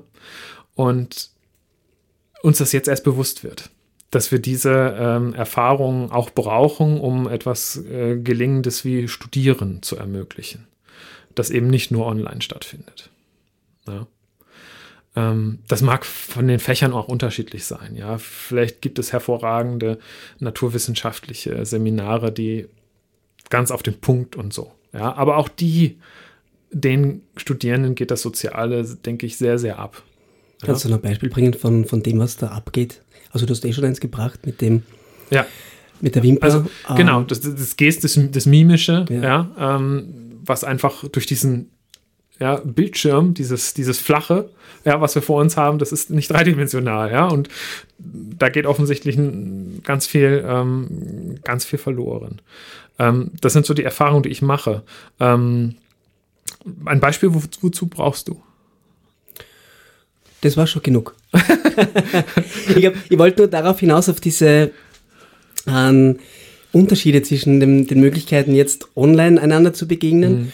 und dem in real life, also so wie ja. wir uns jetzt gegenüber sitzen, weil wie du sagst, ja mehrere Elemente wegfallen und um den Rückschluss nochmal zu ziehen auf Begegnung, mhm. das limitiert ja die Möglichkeit, so würde ich das jetzt mal interpretieren, auf Begegnung beziehungsweise auf Anknüpfungspunkte, weil du gesagt hast, wenn man in Begegnung geht, funktioniert das immer auf mehreren Ebenen, nicht nur ja. auf der, auf ja. der man gerade kommuniziert, sondern man ist dort, wo man ist. Und das spielt eine Rolle. Man denkt über die Flasche nach, die zum Beispiel jetzt einen Meter von mir entfernt steht. Mhm. Und das hat alles einen Einfluss darüber, was ich aus dieser Situation mitnehme. Ja. Das heißt, so, so wie du das geschildert hast, stell dir mal vor, dass online vieles eher abflachen kann. Ja, es ist, die Flachbildschirme sind, glaube ich, ein gutes, gutes Symbol dafür, dass es relativ monodimensional ist. Ja. Ähm, ich will aber auch nicht absprechen, dass nicht jemand ähm, auch online eine Begegnung haben kann. Aber dann ist es wahrscheinlich eher bezogen auf einen Stoff. Ja, mhm. und den die Person da äußert. Ich glaube, wenn wir es auf dieser personalen Ebene spielen, gehören mehr Eindrücke dazu. Ja, und da glaube ich, raubt uns das Technische äh, die Online-Lehre in, in, meinem Fall raubt uns ähm, die, die, die Widerfahrensmöglichkeiten. Ja. Ja, also mag auch sein, dass das ausreichend ist, ja, ähm, aber dann ist es, glaube ich, eher auf das bezogen, was gesagt wird und nicht, wie es gesagt wird oder wie das miteinander ist oder wie auch immer. Also ja. sehr inhaltlich. Ja, ja. Ähm, manche die sich mit dem Begegnungsbegriff mehr auseinandergesetzt haben, sagen, es ist sehr personal. Ja, also die Begegnung, es muss immer eine Person sein, es muss immer einseitig sein, ja, dass, dass ich das als Begegnung kennzeichne und nicht nur als Erfahrung, als Erlebnis. Ähm, die sagen, der Stoff an sich ähm, macht keine Begegnung.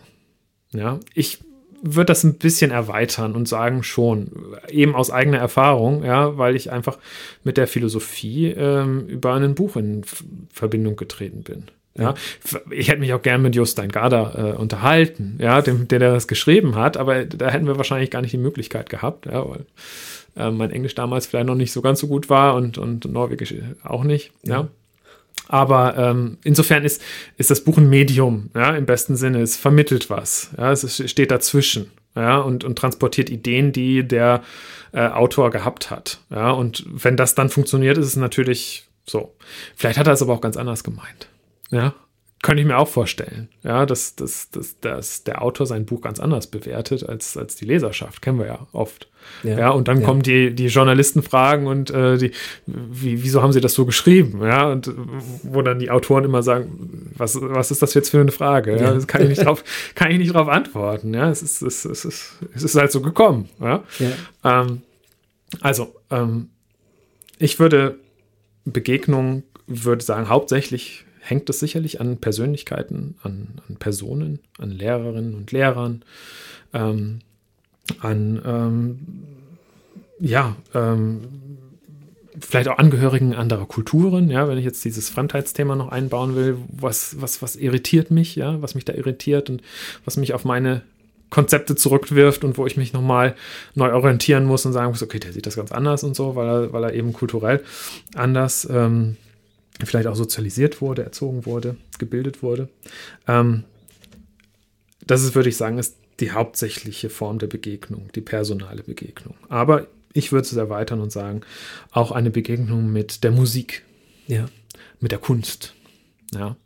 Ähm, mit ähm, meinetwegen der Mathematik. Ich habe da jetzt keinen Bezug zu. Ja, ich, ich, ich kann aber nachvollziehen, dass Zahlen eine bestimmte ähm, Macht haben, auf, ausüben können auf jemanden.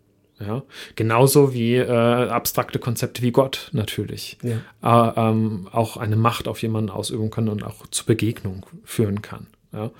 Ähm, wie gesagt, ich muss für mich sagen, muss das auch ausnehmen und sagen, die, die Philosophie ist sicherlich ein Punkt, wo ich, wo das non-personal war, aber da diese philosophischen Schriften alle von Personen verfasst wurde, ja, Medium, ja, das, das Mittel sozusagen, was mir, was mir geholfen hat, das aufzuschließen. Wo es aber auch um Kommunikation geht.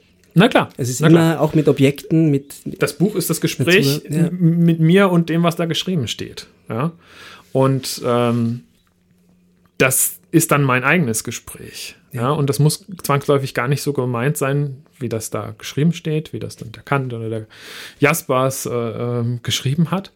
Ähm, aber es ist etwas, was in mir ausgelöst wird. Und dann sind wir wieder bei der Einseitigkeit. Ja, genau. Ich habe das Buch aber so gelesen. Ja, ja. Da gibt es ja diese Buchclubs dann, die sich unter dem Buch unterhalten. Nee, nee, das gibt es im gelehrten Kontext, ja, in den Wissenschaftlern, Wissenschaftlerinnen, die dann sagen, na, ich habe die Stelle, aber Herr Kollege, Herr, Frau Kollegin, ähm, das, das, ist doch völlig anders zu interpretieren. Und dadurch entsteht natürlich auch äh, Diskurs, ja, an dem wir Fall, ja. im Wissenschaftlichen so hängen. Ja, auch da ist, glaube ich, der, der Dialog ähm, oder im interkulturellen, wenn ich das auch noch einbauen darf, der Polylog, ja, die verschiedenen Einflüsse, ähm, verschiedenen Meinungen, gerade in philosophischen Themen, ähm, auch in der globalen Perspektive, ähm, unheimlich wichtig, um einfach seinen Blick über den Tellerrand ja, ja. voranzutreiben. Und ähm, ja, ähm, auch hier wären wir wieder zurück bei der Kommunikation. Genau. Das heißt auch finde das Beispiel mit dem Buch auch so schön. Du liest das, auch wenn es anders gemeint ist, du verwandelst es für dich.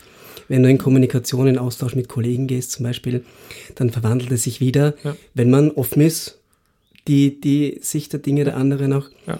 auch zuzulassen. Ja. Und es ist ja auch so, eben, das ist auch der Fokus von, von Leben und Welten, Aha. so ein bisschen eben mit diesen Konzepten und Vorteilen ein Bild zu brechen, also mit jemandem, der das halt dann anhört und mhm. sich darauf einlässt, um halt die eigene Welt sich zu erweitern.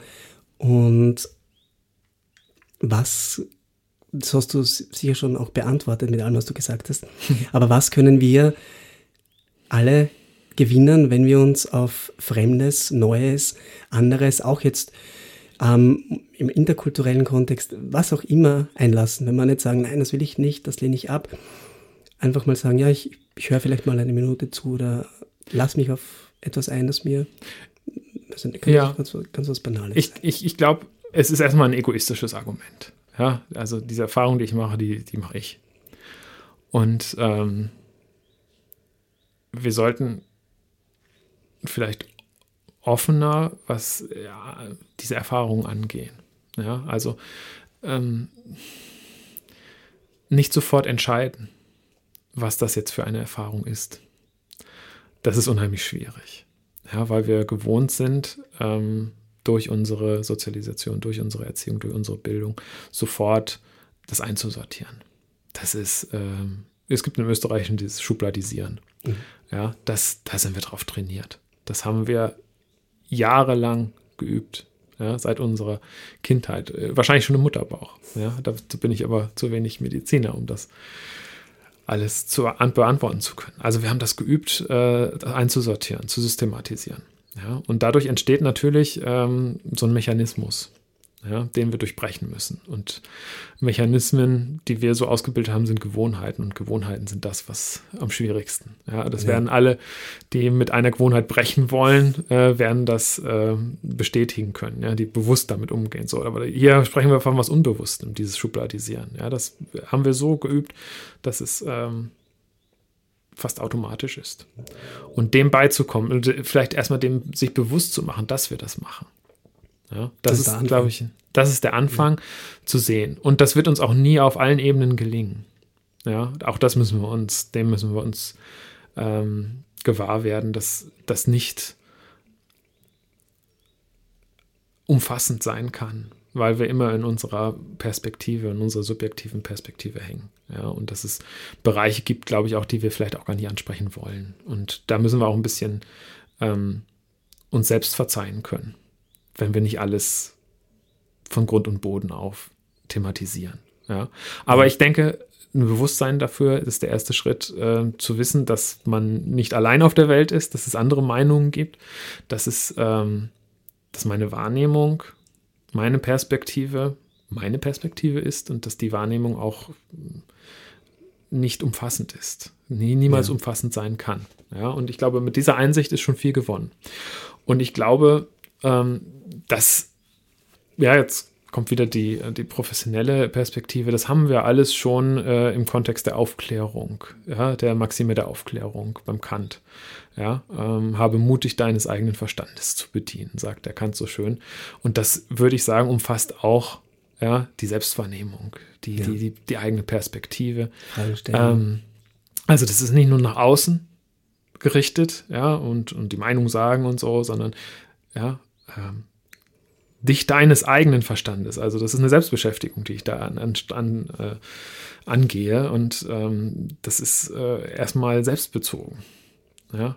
Nimm nicht alles äh, für äh, wahr, weil wir dem du begegnest. Ja? Hol dir eine andere Perspektive. So, und das wäre der zweite Schritt nach diesem aufklärerischen Gedanken. Ähm, auch das sehe ich bei Kant eigentlich am besten formuliert und am treffendsten formuliert. Hängt natürlich auch davon äh, daran, dass mich mein Doktorvater darin geschult hat, das äh, auch kantisch äh, vor allem zu sehen. Ähm, das wäre äh, die erweiterte Denkungsart. Das wäre der zweite Schritt. Ähm, der Kant sagt, wir haben eine Kraft in uns, die uns, das habe ich vorhin schon erwähnt, andere Perspektiven einnehmen lässt. Das können wir und das ist das Erstaunliche und das ist, finde ich, allein schon ein philosophisches Moment, wo man sich wundern kann. Wir können das als Menschen. Wir können mhm. uns andere Perspektiven allein vorstellen. Natürlich, und jetzt kommen wir zur Kommunikation, ist es auch sinnvoll, das bei anderen einzuholen, diese andere Perspektive. Ja? Und einen gemeinen Sinn, einen gemeinsamen Sinn zu entwickeln. Ja, da ist das Relationale drin, das, die, die Beziehung, in Beziehung zu treten, andere Perspektiven zu thematisieren, ähm, und ähm, abzugleichen und darüber vielleicht auch in Streit zu verfallen. Ja, das muss nicht immer einhellig geschehen. Genauso wie die Aufklärung, äh, wie wir sehen in der Geschichte äh, und äh, auch bis heute, äh, durchaus ähm, brutal sein kann. Ja, auch physisch brutal sein ja. kann. Ja, ähm, ist auch dieser zweite Schritt, ähm, die Erweiterung der Denkungsart, eben aus meinem egoistischen Perspektiven herauszutreten, ähm, das ein bisschen zu erweitern auf andere, zu versuchen zu erweitern, ist auch immer nur ein Versuch. Ja. Das ist, glaube ich, etwas, äh, was uns hilft, ähm, die anderen zu verstehen, aber auch uns selbst zu verstehen. Welche ja. Ausgangspunkt habe ich genommen? Welche Selbstverständlichkeiten bin ich aufgesessen und jetzt kommt der daher oder die daher und sagt das ganz anders. Und dann kommt die Reibung. Und dann kommt der Dialog und der Diskurs und der Streit und vielleicht auch ähm, neue, neue Erkenntnisse. Genau, die Möglichkeit auch Gegebenes neu auszuverhandeln. Genau. Und sich zu entwickeln. Ja. Also, wie du schon begonnen hast, in sich selbst, intersubjektiv. Aber es hat dann auch ein enormes Potenzial für Ja. das Soziale, für, für die Gesellschaft, Genau. für die Welt, in der wir leben. Genau. Und das ist noch, noch immer nicht der letzte Schritt, äh, wenn ich jetzt den Kant noch zu vollenden darf, Mhm, ähm, der sagt, ähm, das ist alles schön und gut, ja, selbst zu denken, Verstand zu benutzen, super, ja, schwierig. Aber wir können das. Ja, und wenn wir es können, sollen wir es auch, sagt der Kant. Ähm, der zweite Schritt ist, die anderen mit einzuholen, ins Boot zu holen, mitzudenken, ja, in Gedanken oder ganz reell, ja. Das hat dann politische Implikationen natürlich auch. Und der dritte Schritt wäre, das auf Dauer zu stellen. Das ist die konsequente Denkungsart. Ja, also das ist nicht nur ähm, situativ zuzulassen, ja, hast recht, ja, und dann doch wieder was anderes zu machen, sondern das äh, auf Dauer zu stellen und auch danach zu handeln. Ja, wir wissen, dass wir unseren Verstand benutzen sollten. Also- Aber manchmal geben wir ihn gerne ab. Ja, ich glaube, da spreche ich für uns beide, Ja. ja, dass wir äh, Momente haben, wo wir nicht immer vernünftig sein wollen. Wo wir nicht immer ähm, auch das tun, was vielleicht in, gut für uns wäre. Ja, also Ernährung, ja. Mhm. Beispielsweise. Sport. Sport ist ein gutes Beispiel, ähm, was dann eben auch diese Handlungsebene anbelangt. Ja, das auf Dauer zu stellen. Ja. Ja. Wir wissen das, aber ob wir es tun, ist was ganz anderes. Aber das ist ja auch ein Ideal, oder? Diese Maxime ist ja. natürlich, dass das ist natürlich. Ja, Das sind Ideale, ähm, die wir anstreben können, die wir aber auch verwerfen können. Ja, das ist die Freiheit des Ja. Menschen zu sagen, also ihr könnt mich mal, ja, äh, das ist äh, in der jetzigen Situation, in der ich mich befinde, in der Lebensrealität, das ist zu viel. Das Ja. kann ich nicht. Ja, und ich, das ist so das Nachsichtige, was ich vorhin auch gesagt habe, dass wir ein bisschen nachsichtig mit uns sein müssen. also ja. mit uns selbst und mit. Natürlich. Auch mit anderen, natürlich. Ja. Ähm, trotzdem bleibt die Idee. Ja, bleibt das Ideal. Wir könnten.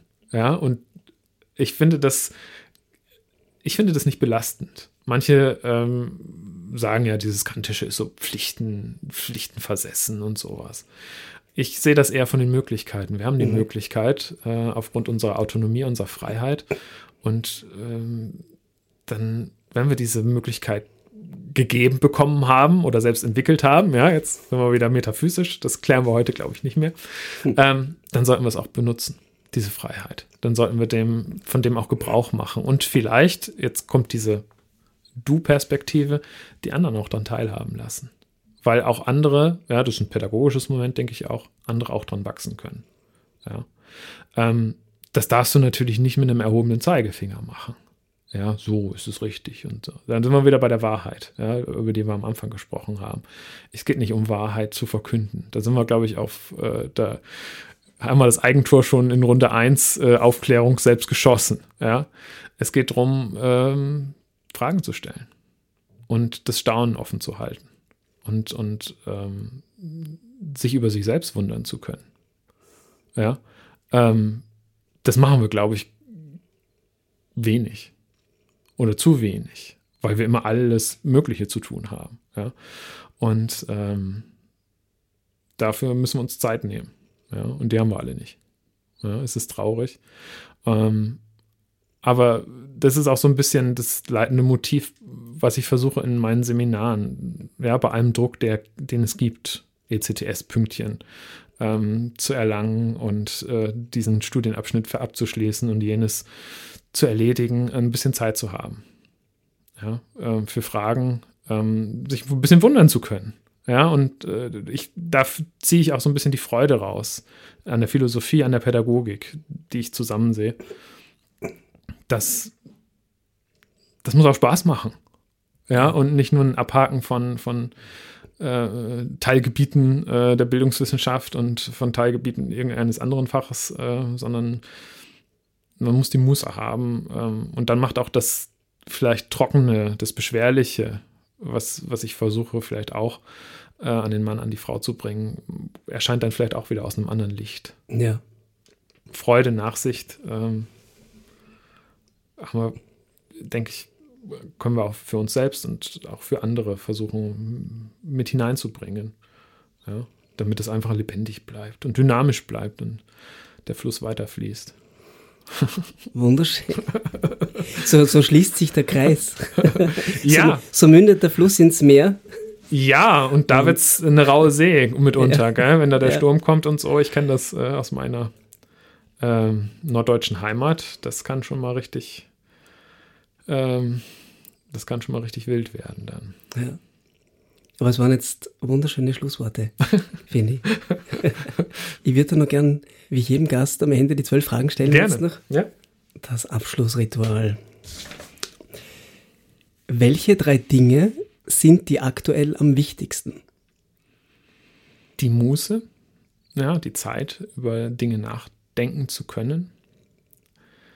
Ähm, so ein bisschen der Ausbruch aus dem Alltäglichen. Ja. Das finde ich immer sehr schön im Sommer. Abseits vom Professionellen vielleicht auch so ein bisschen. Die Zeit mit der Familie, die Abenteuer, die anstehen. Ja, ähm, die auch der Sommer mit sich bringt. Hoffentlich, soweit es möglich ist. Und auch so ein bisschen, das hängt mit dem familiären zusammen, aber es ist ein bisschen partnerschaftlich mehr bezogen. Ähm, die Kinder werden größer und ähm, ermöglichen uns äh, ein paar äh, Fluchtpunkte auch äh, in, in, der Beziehung, in der partnerschaftlichen Beziehung und das besser zu nutzen das ist mir auch gerade sehr wichtig. Ja. Wessen Gedanken möchtest du gerne lesen können und warum? Also mein erst, ich bleibe bei meiner ersten, meinem, meinem, Bauchgefühl. Ja, ich möchte keine Gedanken lesen. Ja, ähm, natürlich schweren mir jetzt so ein paar äh, Personen durch den Kopf, wo es interessant durchaus wäre. Ähm, aber ich glaube, es wäre gut, wenn wir die Sprache, die wir haben, dazu benutzen, diese Gedanken zu äußern, zu verpacken, ähm, vielleicht auch zu verschweigen. Und ich, ich finde es, glaube ich, relativ erschreckend, Gedanken von anderen lesen zu können. So auf Dauer und so kann ich mir, ich glaube, das ist sehr belastend. also das ist natürlich eine sehr subjektive Geschichte, äh, weil ich ja von mir ausgehen muss, was ist, wenn jeder meine Gedanken lesen könnte. Ja. Und vielleicht am ehesten äh, von, von meinen Kindern, weil die nochmal eine andere Perspektive auf die Welt haben und, und, und nochmal mir, glaube ich, mich daran erinnern würden, wie es ist, Kind zu sein, aber eben auch in dieser besonderen Perspektive ähm, eines meiner beiden Söhne äh, in dieser Familie zu sein. Das würde, glaube ich, auch den familiären Blick nochmal ähm, erweitern. Ja, ja. Insofern hänge ich dann auch an dem, was, was ich vorhin gesagt habe. Das wird vielleicht interessant sein, ähm, was, was die kindliche Weltsicht anbelangt und ähm, die familiäre Sicht der Dinge. Da würde ich was draus lernen, glaube ich. Ja. Was können andere besser als du? Oh, viele Sachen. Viele Sachen. Ich tue mich schwer, äh, das, das zu benennen, ja, ähm, weil ich, weil ich glaube, dass ich nirgendwo der Beste bin. Ja, das ist so, ein, so eine Relation, die du hier aufmachst. Ähm, ich denke, jeder macht es anders. Jede macht es anders. Also, wenn ich vielleicht an das anschließen darf, was ich vorhin gesagt habe, jetzt äh, brauche ich doch ein Beispiel. Äh, sicher können andere viel, viel besser Gitarre spielen.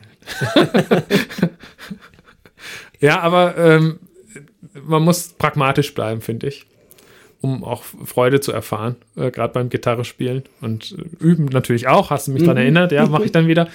Ähm, und das, ähm, dann wird man immer besser auf die eigene Art und ja. Weise. Mit F-Dur. Mit F-Dur. Mit F-Dur. Da kann ich dir vielleicht sogar noch helfen. Sehr gut. Wenn du eine Maschine bauen könntest, die dir das Leben erleichtern würde, was könnte diese Maschine? Wir haben ja schon viele Maschinen, die uns das Leben scheinbar erleichtern.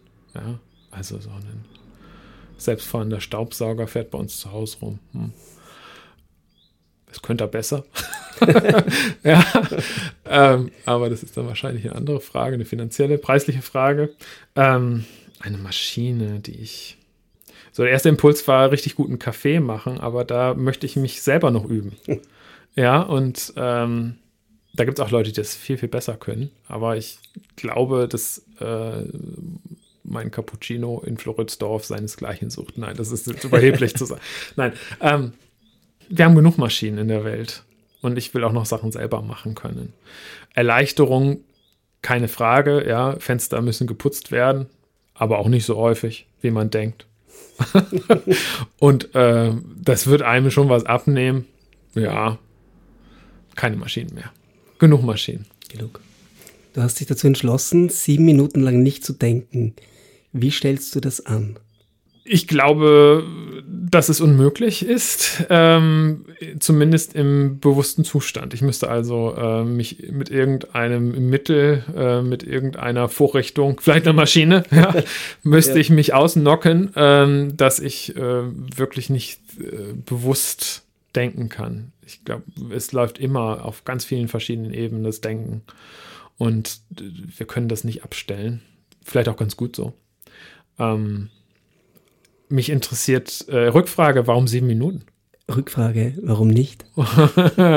okay, es ist beliebig, ich verstehe. Sehr beliebig, ja. Es ist beliebig, aber sieben ist ja schon eine magische Zahl, deswegen dachte ich, hätte das damit etwas zu tun. Das ist so ein bisschen zauberisch, äh, hat so ein bisschen ja, äh, magischen äh, Touch. Das mag sein. Die, ich habe das sehr unbewusst. Okay, ja, na, wer weiß, wer weiß, woher du das wirklich hast. Ja. Äh, ich werde mal drüber nachsinnen. Ja, aber es, ich hat, es hat was mit Zaubern zu tun, ja. glaube ich.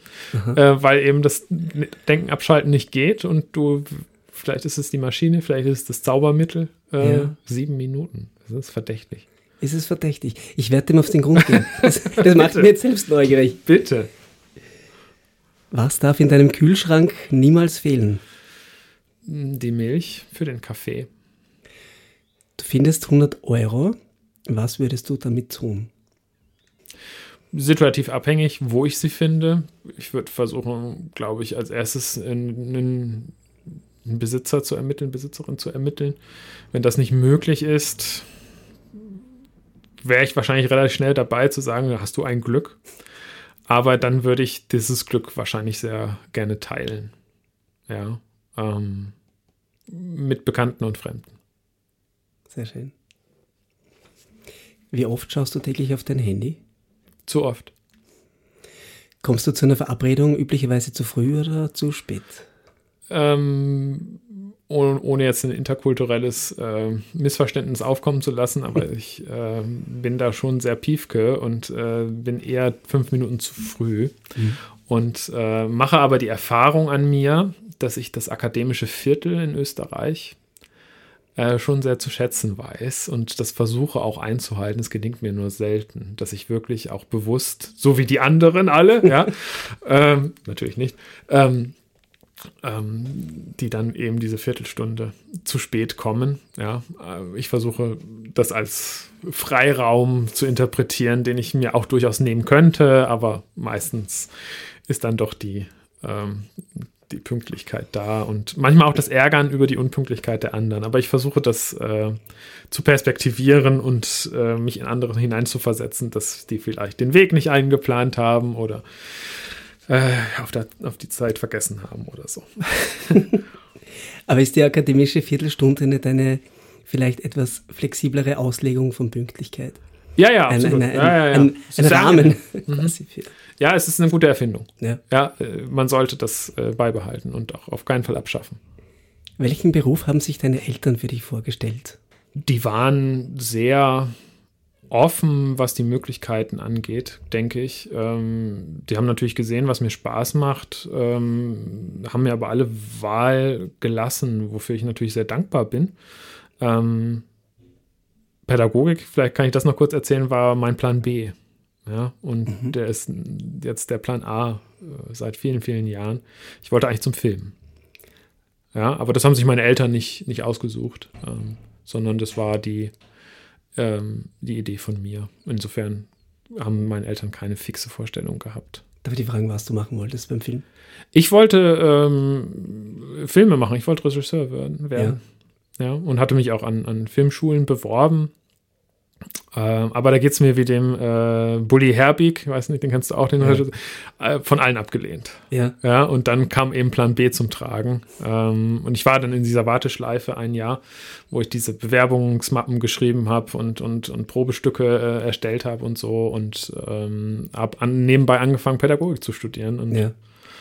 aus Plan B wurde Plan A. Worauf könntest du in deinem Leben nicht verzichten? Auf meine Lieben die mich umgeben. Ich glaube, das wäre sehr, sehr fad und sehr ja. eintönig und wenig, wenig freudvoll. Ja. Ja. Dann kommen wir zur letzten Frage. Wenn du die Möglichkeit hättest, deinem 20 Jahre alten Ich eine Botschaft zu übermitteln, wie würde diese lauten? Passt schon. In dieser Kürze. In dieser Kürze. Also könnte ich jetzt länger erklären, aber ähm, ich glaube, ich habe viel Glück gehabt bislang, aber ich habe auch ein bisschen was dazu getan und es hat sich gut die Waage gehalten und es war eine ganz gute Mischung. Und insofern passt schon. Das inkludiert natürlich auch so ein bisschen das, was ich vorhin, dass man mit sich selbst auch ein bisschen nachsichtig sein muss und nicht alles so ernst und streng mit sich sein muss und das musst du jetzt verbessern und dieses, jenes. Diese Optimiererei passt schon. Wunderschön. das nehme ich mir heute auch mit. Lieber Jan, vielen, vielen herzlichen Dank für deine Zeit. Danke für die Einladung nochmal. Ja, schönes Gespräch. Ich wünsche dir viel Glück mit deinem Podcast, äh, dass noch viele, viele Folgen dazukommen und äh, viele Weltenwechsel vielleicht auch dabei sind, die das so ungemein bereichern. Danke.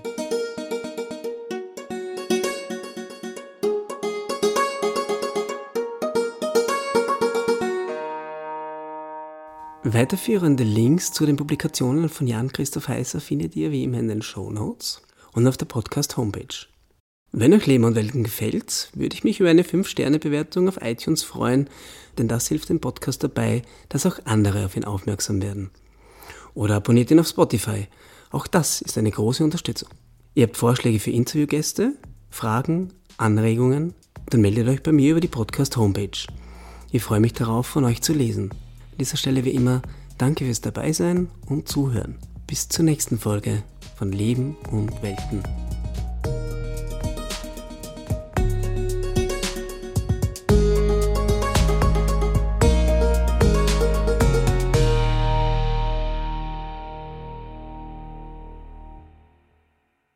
Der Jingle zu diesem Podcast wurde produziert von Michael Steinkellner von Merlin Sound.